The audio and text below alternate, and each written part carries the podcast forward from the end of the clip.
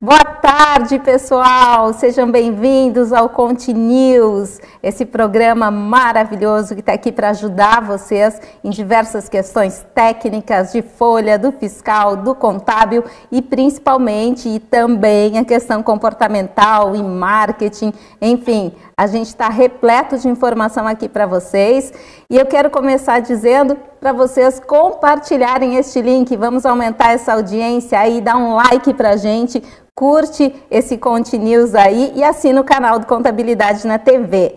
Aqui conosco hoje Josiane Portugal. Josiane, tudo bem? Empresária contábil, professora lá da Bahia. Josiane, o que, que vamos ter hoje? Tudo bem, tudo bem. É, boa tarde, pessoal. Hoje eu vou falar um pouco sobre proposta, negociação, técnicas de vida e ensinar um pouquinho como vender o serviço contábil. Muito bom! Conosco também Cristiane Andrade, da G-Click. Tudo bem, Cris? Oi, Magda. Boa tarde. Boa tarde, pessoal. Um prazer sempre estar aqui com vocês. Muito bom. Maurício, Deluca, o que, que a gente vai ter hoje na parte contábil? Boa tarde a todos. Nós vamos falar um pouquinho sobre ainda sobre indicadores de performance, né, nos escritórios contábeis e para melhorar a gestão dos escritórios contábeis e também monitorar os principais indicadores de desempenho. Doutora Márcia Batiston, vamos falar de comportamento, Márcia? Olá, boa tarde. Vamos finalizar a conversa da semana passada, né? Os discursos por aí, como a gente pode utilizá-los da melhor forma no nosso cotidiano. Everton Gentilinda, o OneFlow, tudo bem, Everton? O que, que vamos ter da parte fiscal? Boa tarde, pessoal, tudo bem?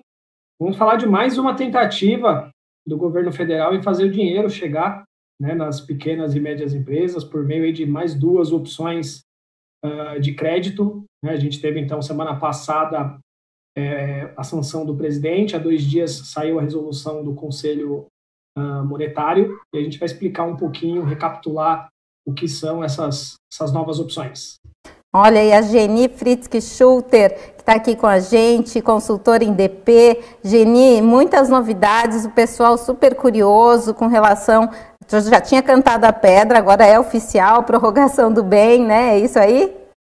É isso, foi publicado né, no dia 24 aí. Segunda-feira a gente teve a publicação oficial no Diário Oficial e agora está valendo a prorrogação do, do benefício até 180 dias. E aí no tal que a gente fala um pouquinho sobre isso. Isso, gente. O tal que começa aí por é, 17,50 por aí. E também temos uma participação especial, né, Geni? Temos. Convidei João Paulo, né, que é o coordenador geral do, do governo digital trabalhista, e aí a gente vai discutir, vai, vai, vai trocar umas ideias aí sobre essas questões e sobre muitas dúvidas que ainda ficaram, né, em relação a, a várias coisas que não estão publicadas. E aí é importante a presença dele justamente para para afirmar né, alguns esclarecimentos. Muito bem, a Jenny fala, ele confirma, tá, gente? é porque muitas vezes não tem publicação em lugar nenhum, né, Jenny?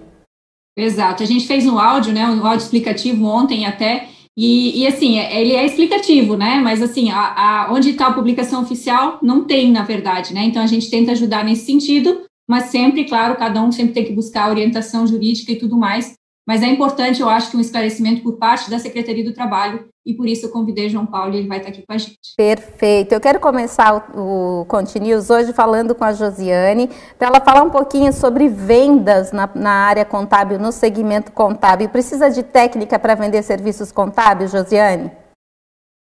Boa pergunta, Magna. É muito comum a gente ver as pessoas às vezes criam estratégias de captação de cliente, né, querem captar e quando chega o lead, não tem técnica para vender e não consegue fechar o negócio. Então, não vai adiantar você apenas ter tanta estratégia para trazer o cliente até você e quando chegar no dia D, no dia da reunião, você não conseguir vender. Então, precisa sim de técnica para vender o serviço é, contábil, né? E qual que seria é, o primeiro passo? Então, vamos passar um, um primeiro passo para ter essa técnica de venda. Primeiro passo tudo começa com planejamento. É muito importante que antes do, da reunião você se planeje. De que forma? Eu vou dar algumas dicas aqui de como pode ser esse planejamento. É, primeiro, ter uma proposta. É muito, eu vejo muito em escritórios, a gente presta muito consultoria em escritórios, tem muitos alunos e o pessoal não tem ainda nenhuma proposta de, contra, de, de serviço não tem um contrato de prestação de serviço. Então, tem uma proposta pronta, que seja de fácil adaptação, tem um contrato de prestação de serviço para o dia da reunião, é, se organize, veja quais são as possíveis objeções que o cliente vai ter no dia da reunião.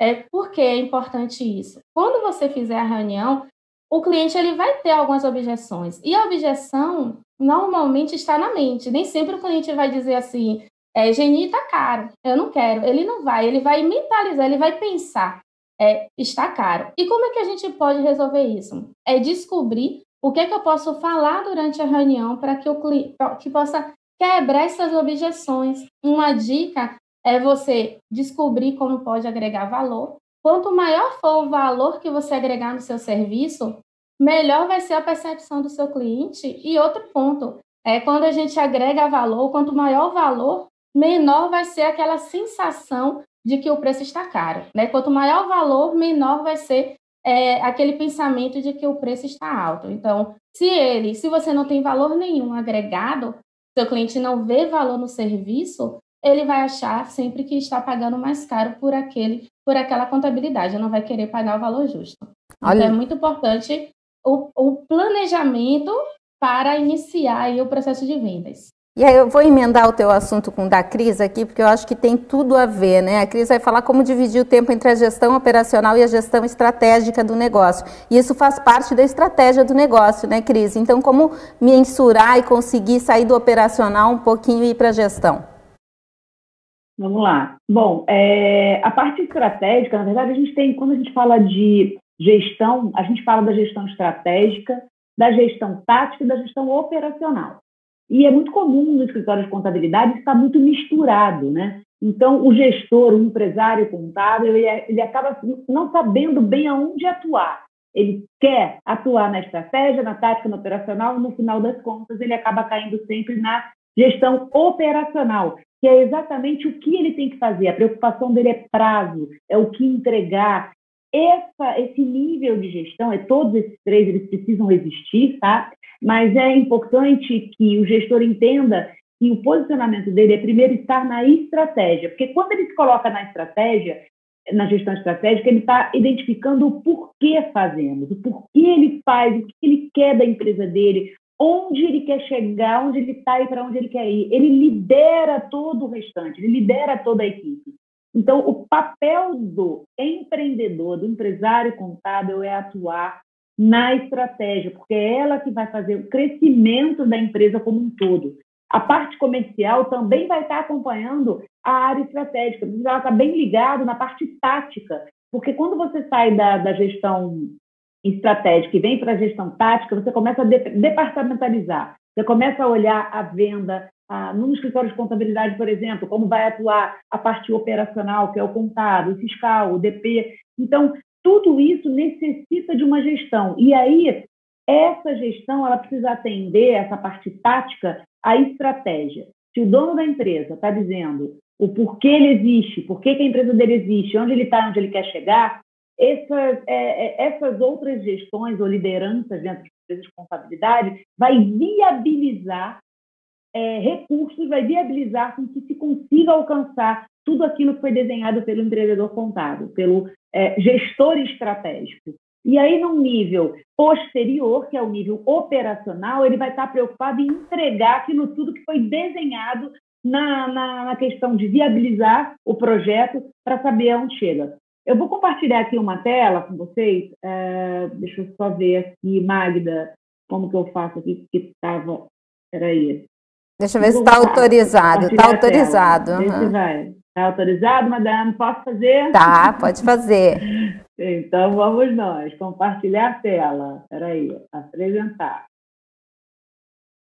E aí eu vou dar aqui, na verdade, um passo a passo. Isso aqui foi um pouco do que eu falei, tá? Da questão do, dos níveis, né? E eu sempre falo que uh, o desafio começa em você. Ele começa no gestor. Então, aqui é um projeto para você sair do operacional. Como eu, eu falei, eu, eu, conheço muitas empresas de contabilidade e eu vejo muito isso no dia a dia. Ele não sabe aonde é, o dono, o gestor não sabe muito bem aonde atuar.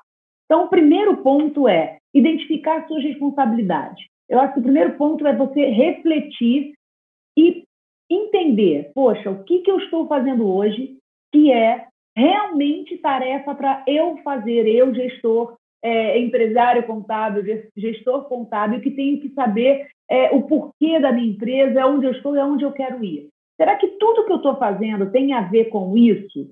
O que, que eu estou fazendo que pode ser delegado para alguém? Então, esse é o primeiro passo na prática, né, para você poder sair dessa gestão, dessa bagunça que, que, normalmente o empresário se encontra e começar a, a, a, a delegar a tarefas e atividades para pessoas que estão ligadas à tática e ao operacional e ele sim conseguir tempo, conseguir é, um momento para que ele possa é, estudar, planejar para onde ele vai com a empresa.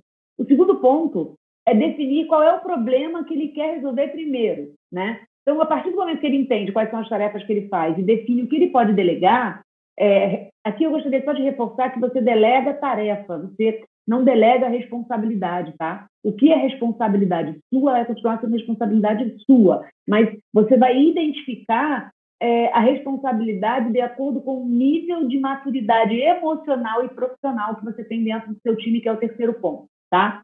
Mas, enfim, para você poder fazer isso, eu escuto várias desculpas, né? Ah, eu nunca tenho tempo, eu não tenho equipe, eu não sei. É, é, meu escritório está com contabilidade atrasada. Você tem sempre uma justificativa. Então tem que parar e entender qual é o problema. Não adianta pegar 50 problemas e definir de uma vez só.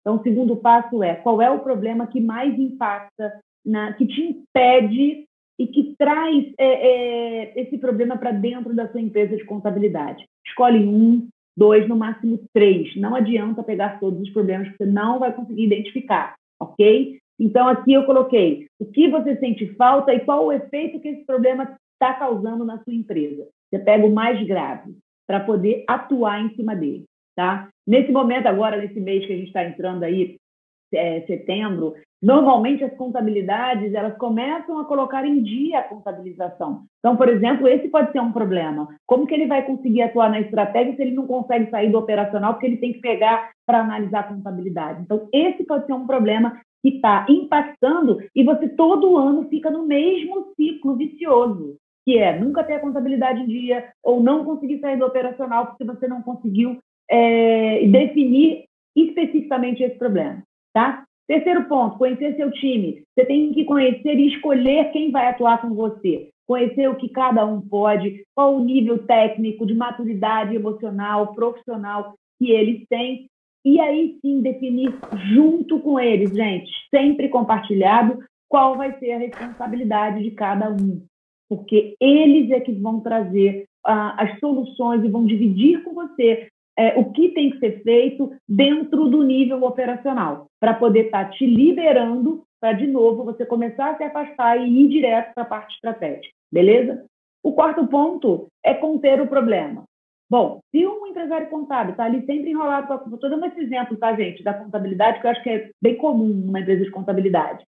Se você está com esse problema e você é, não consegue sair dele, primeira coisa, corta o problema estanca o problema? Qual é o impacto é, é, é que esse problema está causando na sua empresa? Como que eu vou estancar ele? Então, você vai, primeiro, como eu vou fazer? Separa a equipe, coloca a contabilidade em atrasada, por exemplo, com um grupo de profissionais para atuar. E aí vem a dica: se precisar terceirizar, terceirize. Busque ajuda das pessoas que têm habilidade para poder te ajudar. É, um outro grande problema do empresário não conseguir ir para a área estratégica, você tem dois pontos, né, que vai cair de novo na, na, na, na reflexão. Uma delas é você identificar qual é o seu perfil. Se você tem um perfil de empreendedor e de empresário, se você quer estar naquele ponto de estratégico, porque a gestão estratégica ela, ela exige muito da pessoa que está liderando e que está guiando, tá? Então você se você tem coisas que você não gosta, terceirize, contrate quem sabe fazer para poder te ajudar e aí sim você vai desafogar. Então, quando você contém o problema, você vai para o ponto 5. Você segurou o problema, ou seja, você vai aqui reduzir custos, eliminar problemas futuros com seu cliente, é, impacto financeiro, que é aquilo que você. É, não é só multa, o financeiro é também a imagem da sua empresa perante o cliente. E aí sim, quando você cortou esse problema e já tem uma equipe tocando ele, você vai aí identificar qual é a causa raiz é, desse seu problema. Tá? Então, observar os efeitos causados por problemas que você está tendo e aí sim matar a causa. Aqui eu coloquei um exemplo é, técnico, a gente tem muito pouco tempo, tá? mas quem quiser conhecer é o diagrama de escala, você pode pesquisar na internet que ele vai te trazer a forma de como você pode fazer isso. Porque quando você identifica o problema raiz, eu vou dar um exemplo, é, por, é, por exemplo, SPED, a SS. É, eu estava conversando outro dia com uma contadora e ela disse, nossa, é, eu estou com a minha equipe toda atrasada, a SF já era para ter acabado e não acabou. Eu falei, mas é por quê? Ah, não, porque eu tenho pouca gente, não sei o quê. Eu comecei a fazer várias perguntas, mas, ah, mas por quê? Por que, que você tem pessoas, você está com pouca equipe, como é que é? Não, é que eu tinha um processo definido e no meio do caminho mudaram o processo e aí deixaram de fazer uma configuração no sistema e agora eu tenho que fazer manualmente todo o processo DCF. Eu falei, nossa, mas não era o problema da equipe? Na verdade, não. Na verdade, o problema foi que mudaram o procedimento no meio do caminho. Então, o problema raiz, a causa raiz, não é aquela que às vezes lhe parece. Muitas vezes você vai, dizer, vai perguntar e a pessoa vai dizer, ah, tá, tá precisando de gente. E não é. Na verdade, o que precisa é encontrar a raiz, é achar que pode ser um processo que não foi feito, uma configuração num sistema que não foi bem definida. Isso gera um custo absurdo e parece que o que falta é gente e não é. O que falta é voltar e trabalhar no nível tático para viabilizar o projeto e aí sim trabalhar em processos e demais coisas, tá? Então, o sexto ponto é a ação corretiva. Se você identificou a raiz, sabe que não é falta de gente, e sim falta de um processo de visibilidade ou de você trabalhar na causa raiz, você vai pegar e vai trabalhar com a metodologia do 5W2H também, para quem quiser dar uma olhada na internet, é, para você conseguir é, definir prazos, quem vai fazer, como vai fazer. E o outro ponto, que é o ponto 7, é a ação preventiva. A partir do momento que você já está resolvendo o problema, você começa a, a trabalhar não é de forma reativa, é de forma proativa, ou seja, você começou a identificar que vai dar um problema, você já pega ele para resolver antes de dar problema. Então, o contador para com aquela vida que eu brinco que é uma vida de louco, que a gente sempre trabalha na urgência e nunca na importância. E o último passo, que é o passo 8, é o reconhecimento do time, é a disseminação da cultura. Então, a partir do momento que você trabalha esse projeto, você consegue fazer é, essa mudança do operacional para a, a, a questão é, da estratégia. Óbvio, você pode passar pelo tático e depois ir pela estratégia. E, no final, o que você vai conseguir é trabalhar sempre os pilares. Pessoas, processos e tecnologia. Você vai trabalhar a parte de pessoas, como eu falei, você treina a sua equipe, você pega consultoria se precisar, terceirização tem que se desapegar daquilo que você tem, porque você vai conseguir fazer uma melhoria na sua cultura, uma melhoria no atendimento. Processos, você nesse processo de mudança, você começa a descrever novas maneiras de fazer, você começa a eliminar gargalos e a prover métricas para a sua empresa. A partir desse momento, você começa a trabalhar estrategicamente e sempre de forma proativa e não reativa. E óbvio, nesse processo andando, você também vai ver as automações possíveis, quais são as ferramentas, visibilidade de tudo que você está fazendo. Então, assim, é, o, o, o, muito importante, e aí o mais importante, vamos dizer assim, do papel do gestor, é ele conseguir buscar essas soluções para a equipe dele. Então, quem é líder, quem é gestor, quem precisa trabalhar nessa gestão estratégica, começa a ganhar tempo para investir em melhorias futuras a longo prazo, é, visionárias, mudanças de mercado, como, como a gente falou, trabalhar na parte comercial, na estratégia, entender qual é o nicho que vai. Isso tudo é papel do gestor, isso tudo é gestão estratégica. Então, trouxe esse material para vocês, para que vocês reflitam, é, vocês podem fazer essa mudança a partir de hoje, a partir de amanhã. Eu sempre falo isso aqui no Conte News, mas precisa ter esse passo a passo para que você não se perca é, e resista de não centralizar tudo com você. Tá bom, galera? Fica aqui o meu recadinho, espero ter contribuído aí para vocês. Muito bom, Cris. O que eu acho interessante é a gente refletir em cima disso que a Cris falou, porque tem gente perguntando aqui, ó, eu vou até perguntar para a Josiane, se a empresa é pequena, uhum. já começa nessa organização da gestão ali, ah, tem só duas empresas, os dois têm que fazer tudo, como é que eu vou me virar com a parte comercial e de gestão, hein, Josi? É, no caso, com a empresa pequena, algumas pessoas comentaram aí, inclusive, são apenas dois sócios. Eu comecei assim também, apenas eu e meu sócio. A gente divide, inclusive um, por exemplo, cuida mais da operação. Eu, por exemplo, fico mais na parte comercial. Então, se são dois sócios, ótimo que você já pode dividir.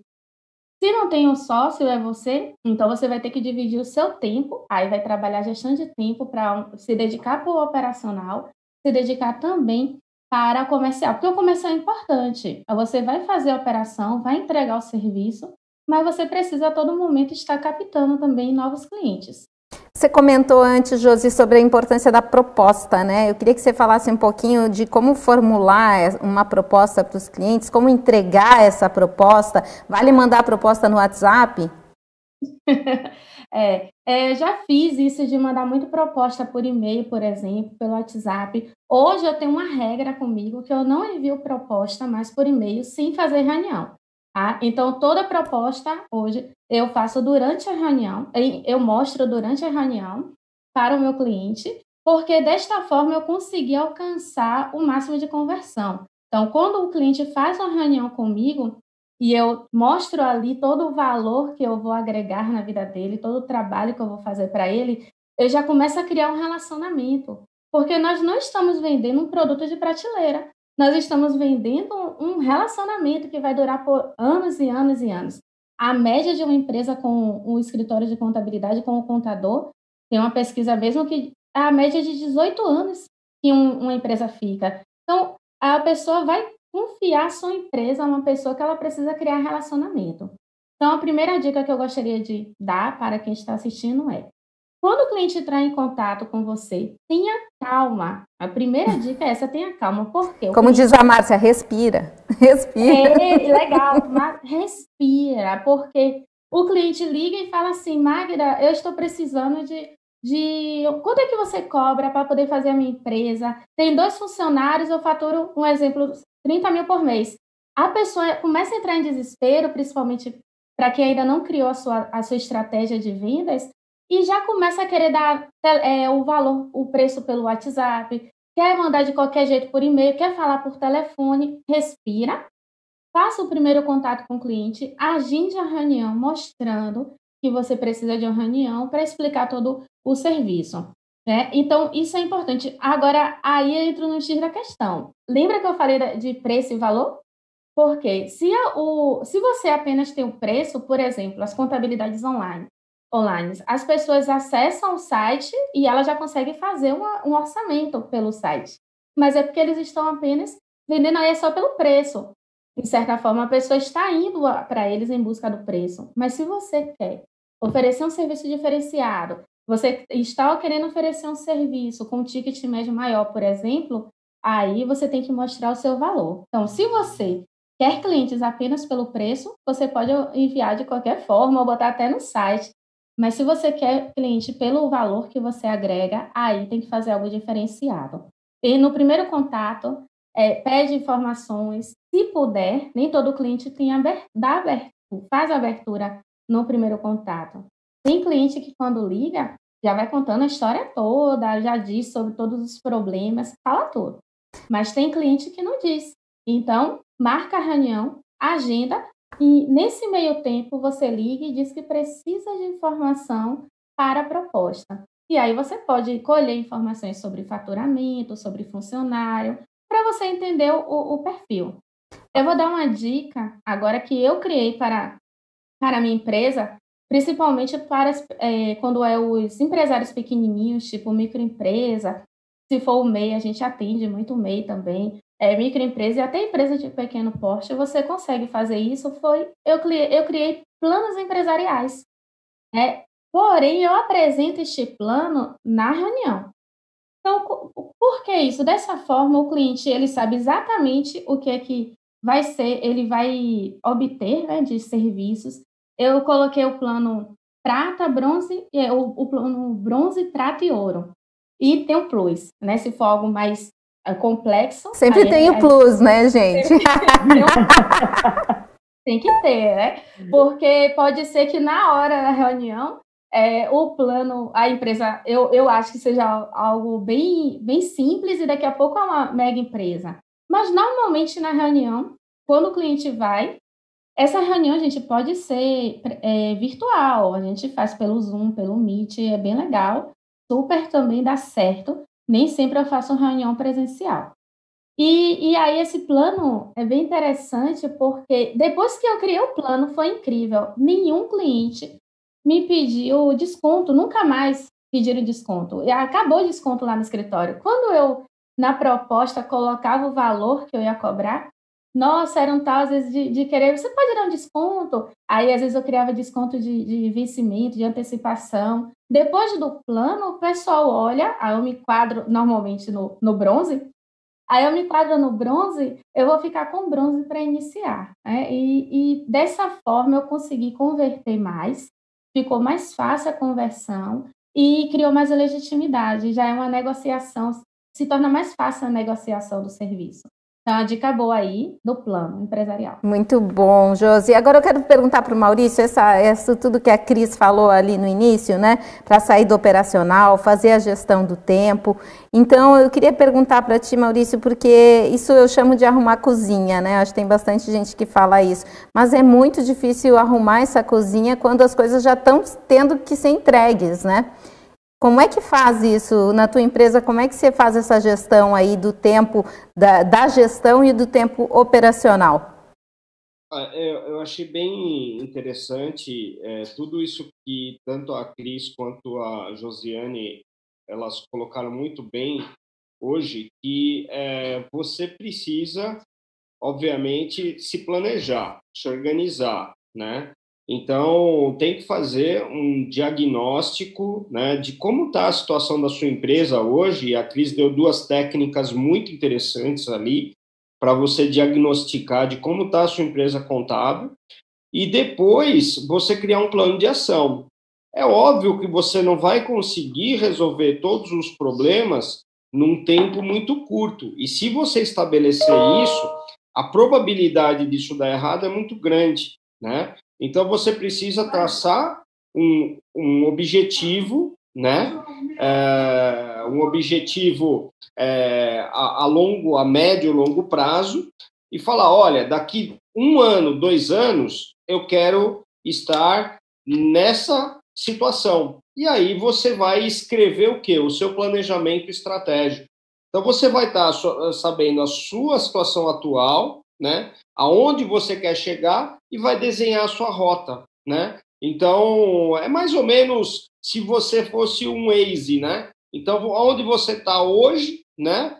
É, aonde você quer chegar e qual a rota que você vai fazer. Se vai ser a rota é, mais curta, se vai ser a rota mais rápida, se vai ser qual rota. Então, essa analogia ela é fundamental nos dias de hoje para que você saiba que também não adianta você queimar etapas dentro da sua empresa, porque também você depende de pessoas, né? Pessoas que a nossa querida Magda fala muito bem aqui, pessoas que são os seus uh, colaboradores ali internos e colaboradores externos, inclusive os clientes também.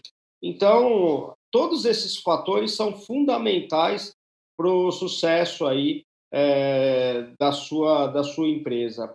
Mas o contador, por si só, ele é um, um, um profissional muito organizado, até por, por ter que ser organizado pela profissão, né? Isso a profissão exige. Então, assim, as mudanças, né, que o, contador tem e teve que fazer no decorrer dos últimos anos aí, é, propiciam que o contador também, cada vez mais, ele melhore né, no, no, no seu trabalho e na sua gestão.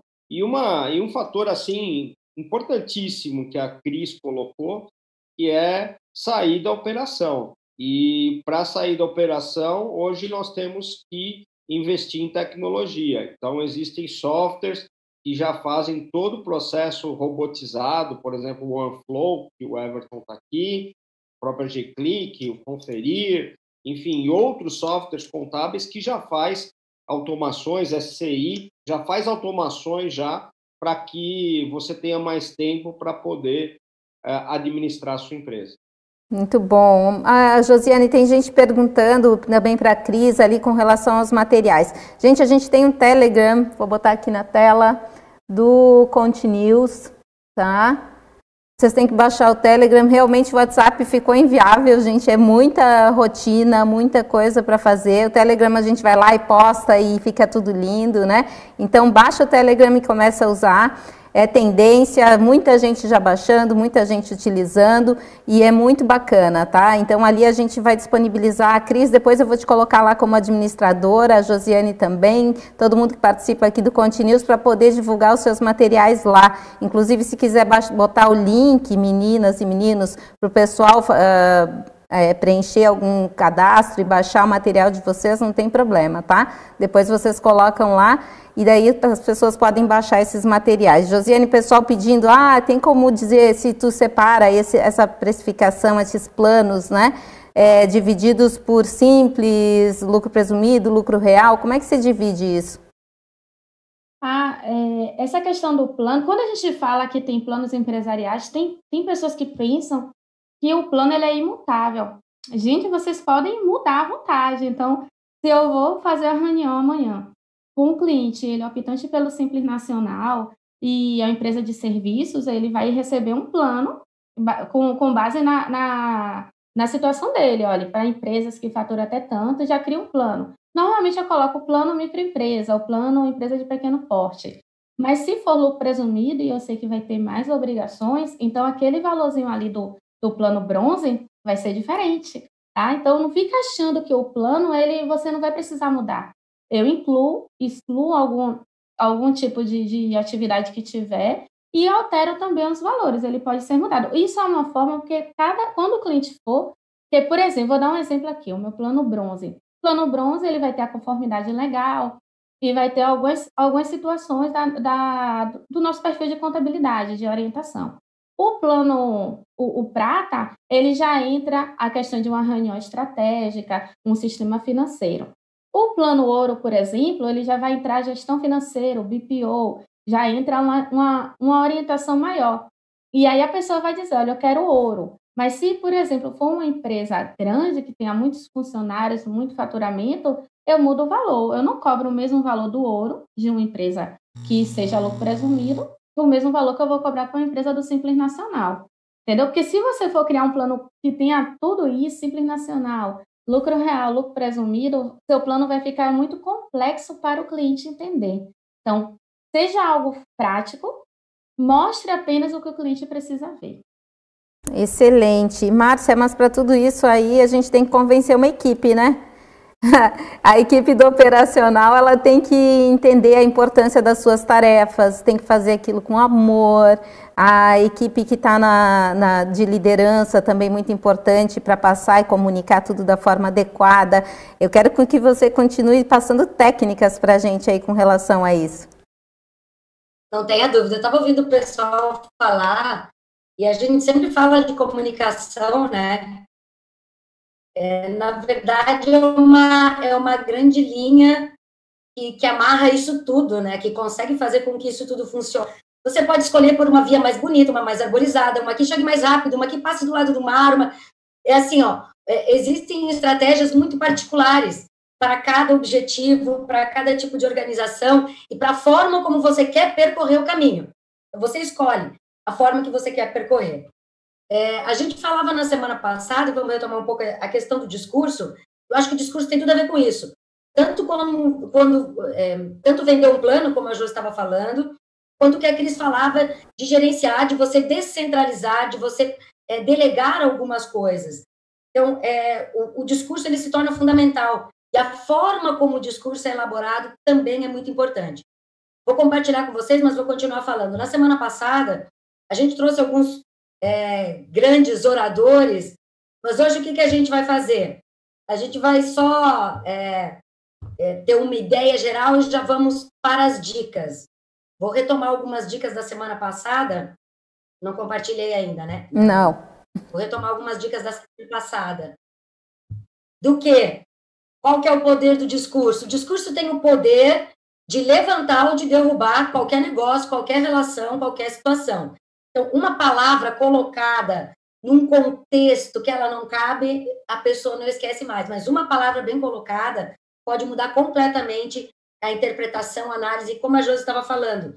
Tudo pode ser adaptado, adequado e formatado de acordo com o teu público, com quem te escuta, com o tipo de interesse daquela pessoa, com a necessidade dela.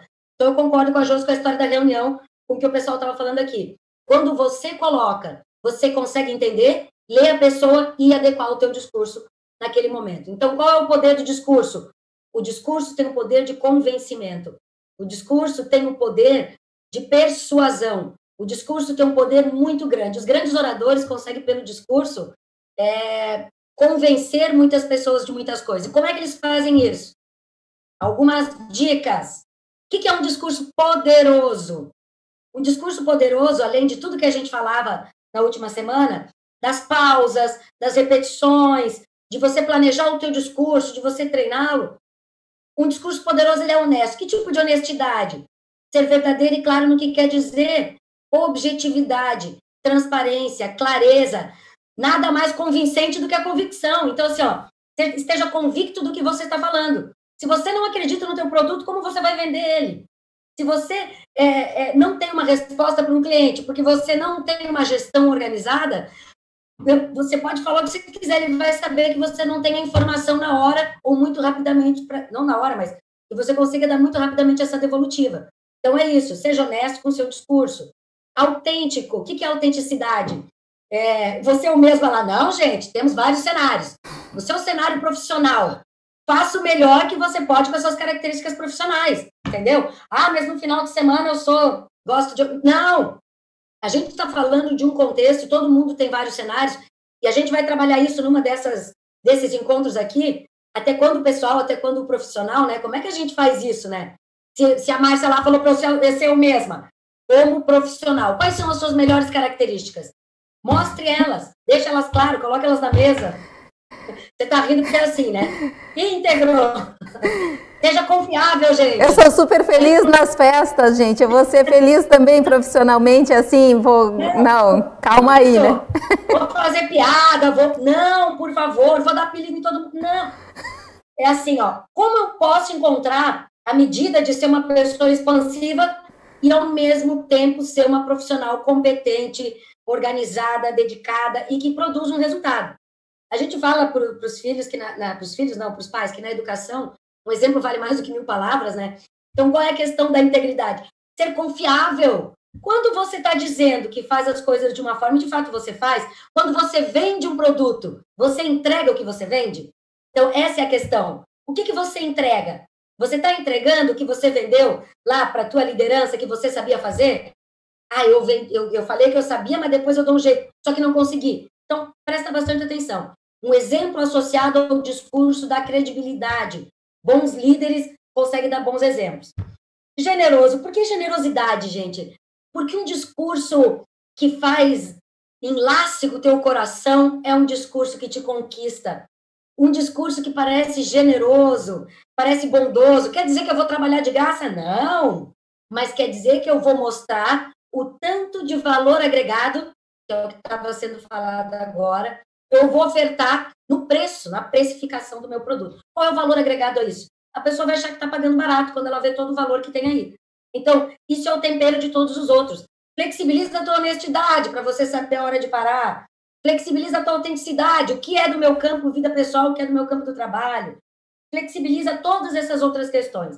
E uma parte fundamental, e crise eu coloquei agora só porque eu ouvi você falar do reativo, tá?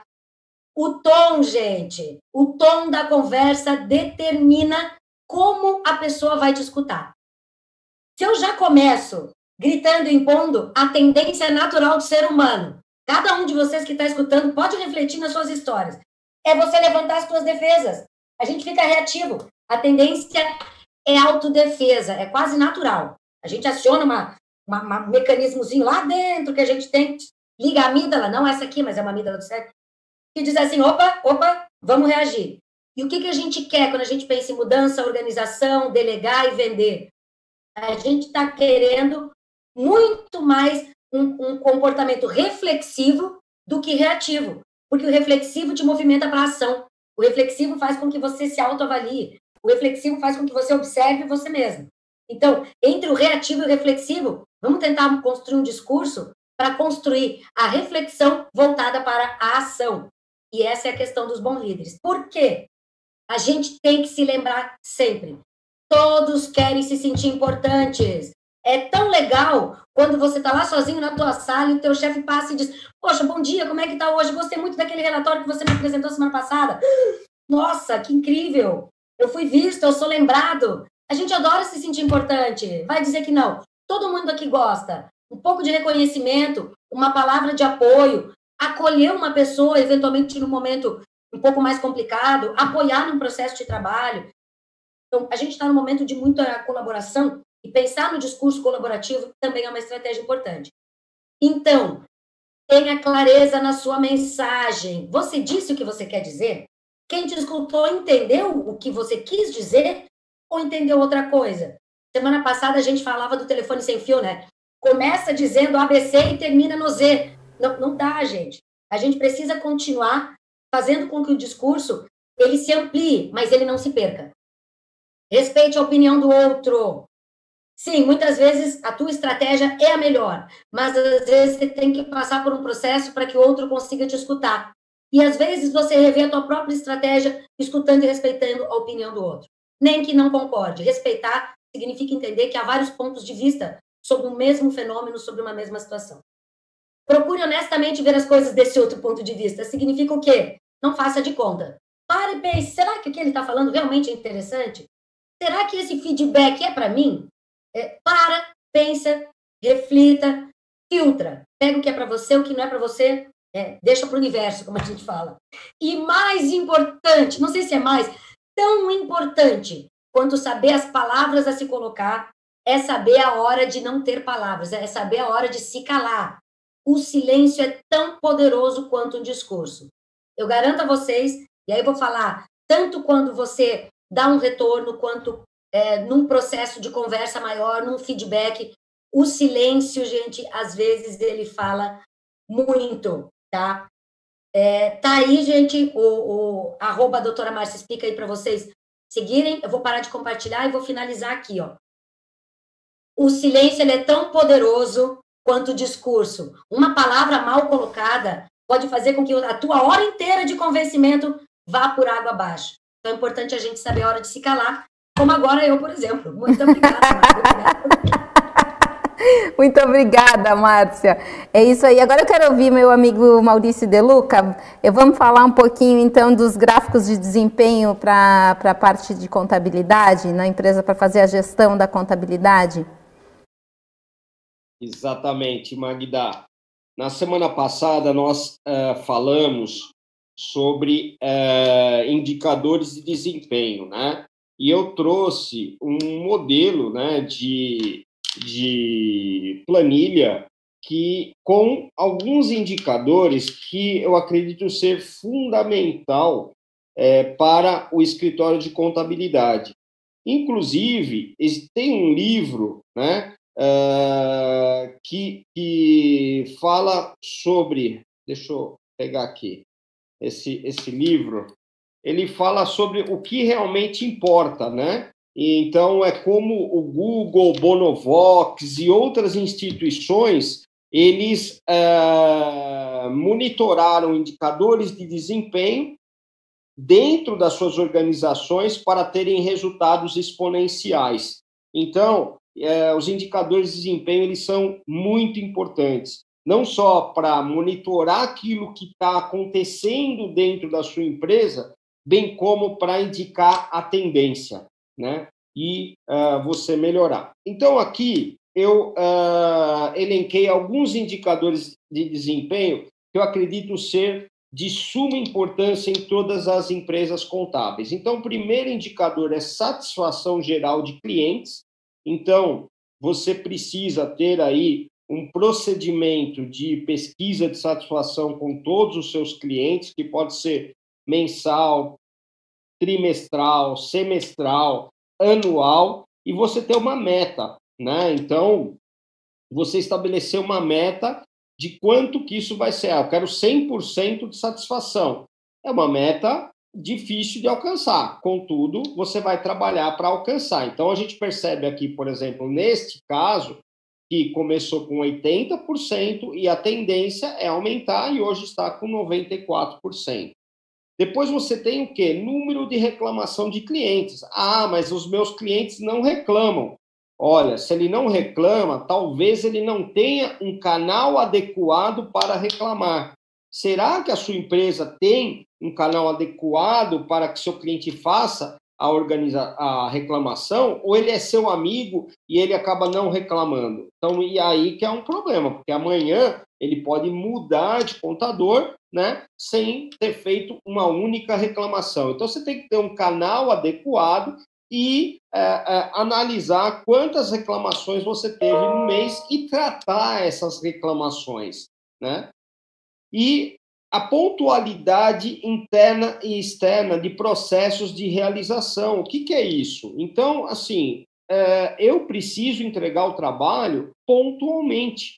Então, se está marcado no dia 5 para eu entregar o balanço, o balancete DRE e as demonstrações financeiras para aquele cliente internacional, eu tenho que entregar no dia 5. Então, eu tenho que medir o quê? Todo o processo de pontualidade de realização de todas as tarefas e todas as ordens de serviço que eu tenho no meu escritório. Ah, eu não tenho ainda isso procedimentado. Então, procedimento. Ah, eu trabalho com uma planilha de Excel monitore através da planilha Excel, ou mesmo você tem sistemas de gestão, eu mesmo uso o G-Click, que é excelente, que vai te dar a, a, a, o quanto que você está pontual ou não, né? E um outro indicador extremamente importante é o número total que eu chamo aqui de não conformidades. O que é não conformidade? São processos que não são conformes conforme o que o cliente é, tem de expectativa, ou conforme os requisitos legais do cliente, enfim, que causaram ou pode causar uma insatisfação no cliente. Então, e que isso obviamente pode fazer com que você perda, perca, perdão, o cliente. Então, por quê? Você tem que entregar o, o, trabalho pontualmente e de forma correta. Não adianta você entregar uma guia de imposto para o seu cliente, por exemplo, é, na data, mas errado. Aí não vai adiantar absolutamente nada. Então você tem que ter esses dois indicadores para ver um equilíbrio na prestação de serviço. Senão, o que, que vai acontecer com a sua equipe? Eles vão entregar, entregar, entregar, entregar no prazo, mas vão entregar errado. Aí depois vai gerar o quê? Uma sobrecarga de reclamação. Tá?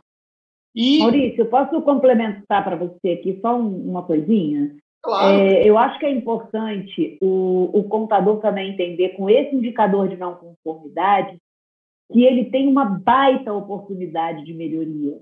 Porque você tem essa não conformidade e reclamações. E são reclamações que, se você parar para olhar, ela vai trazer uma melhoria futura para o seu para sua empresa de contabilidade, para o seu processo.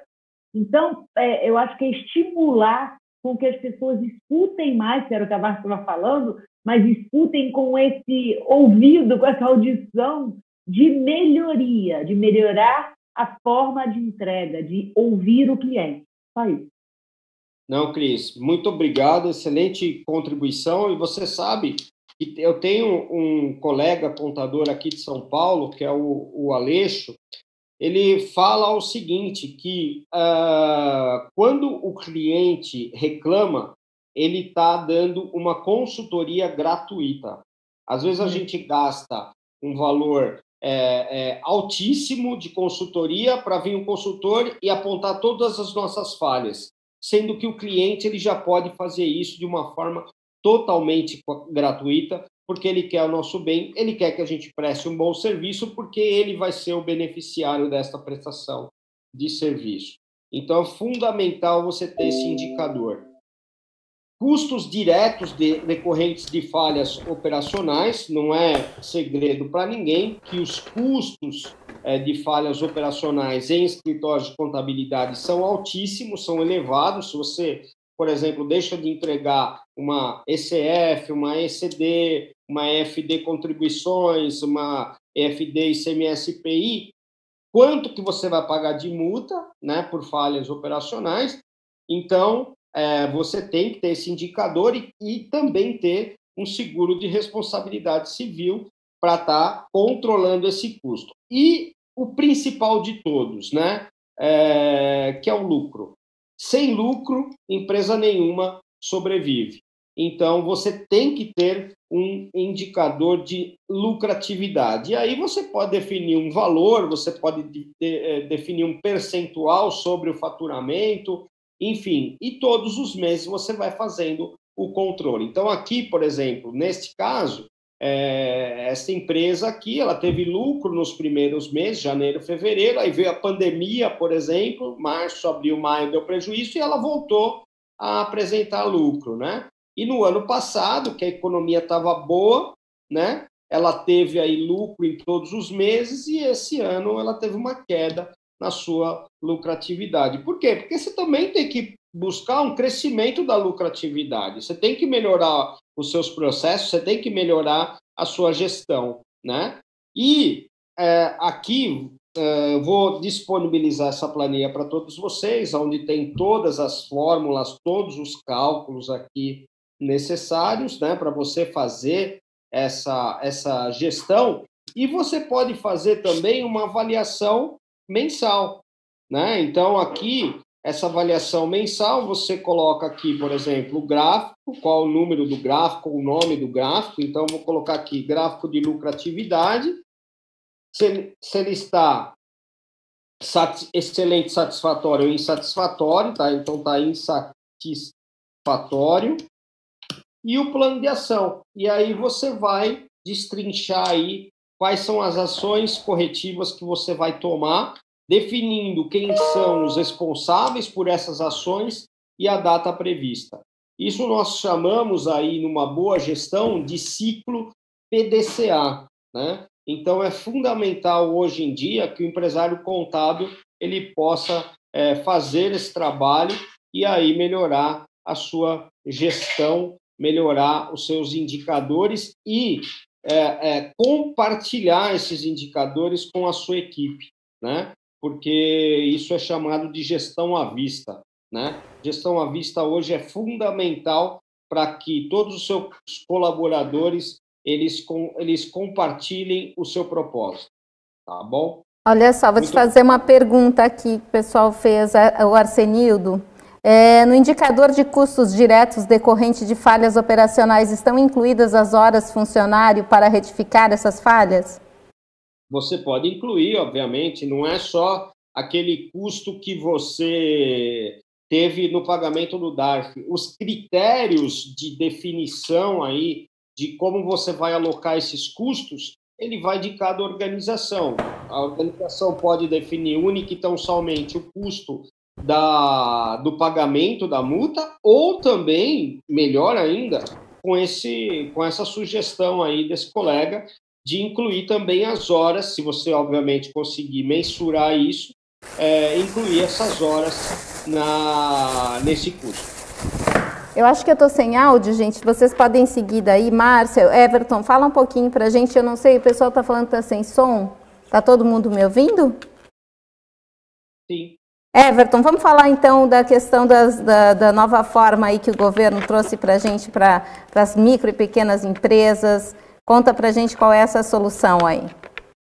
Legal, pessoal. Então, mais uma iniciativa para tentar fazer com que o dinheiro chegue, né? Nós tivemos o Pronamp, foi amplamente difundido, mas junto com ele também veio a reclamação, né? O dinheiro não está chegando nas pontas, não está chegando nas, nas empresas. Então, compartilhar aqui um, um material com vocês. Uh,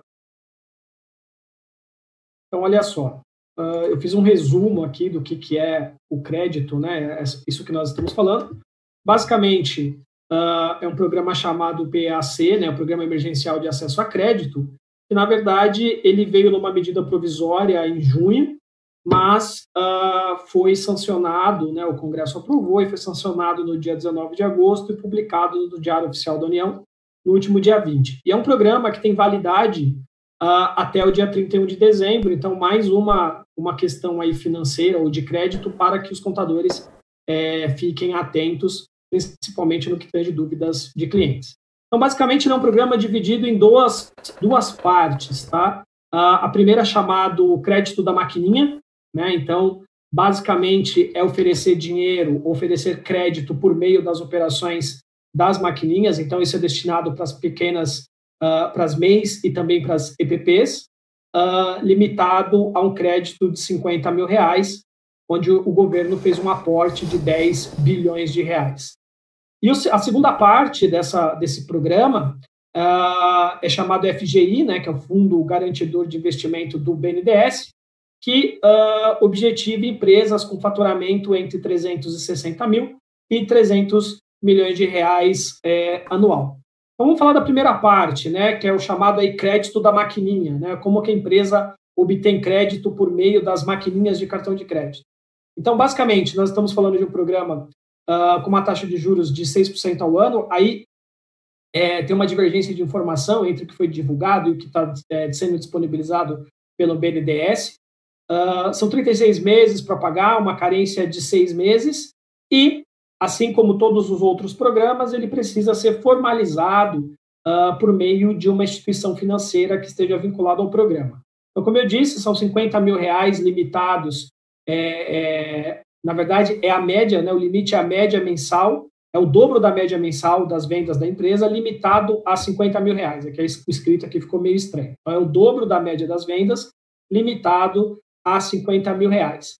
Uh, por que crédito da maquininha? Porque, na verdade, a empresa, é, o crédito, na verdade, ele é condicionado a uma garantia de 8% sobre as vendas futuras, né, as operações por meio das máquinas de cartão de crédito.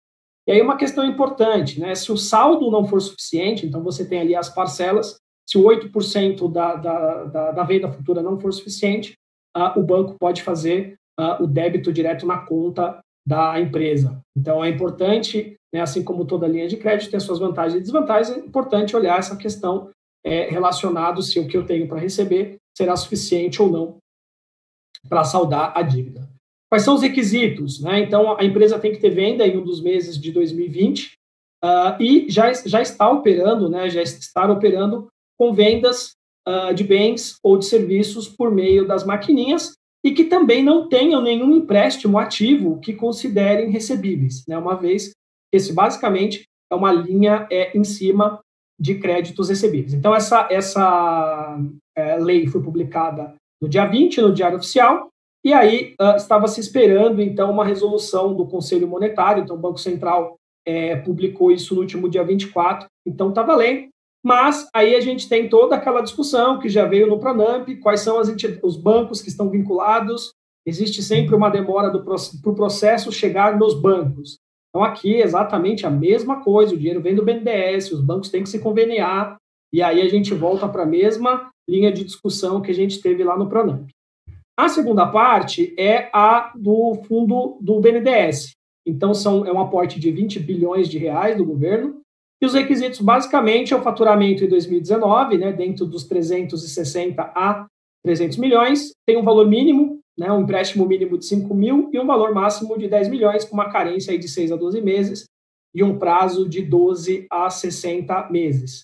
Taxa de juros negociada com o banco, um banco que será é, credenciado para fazer esse tipo de operação, mas existe ali na lei uma, um limite de 1% ao mês uh, para que isso seja feito. Existe uma lista já disponibilizada dos bancos, né, aqui depois a gente vai disponibilizar essa, essa apresentação, tem a lista, são os principais bancos é, estão habilitados nessa segunda parte, né, da parte do FGI.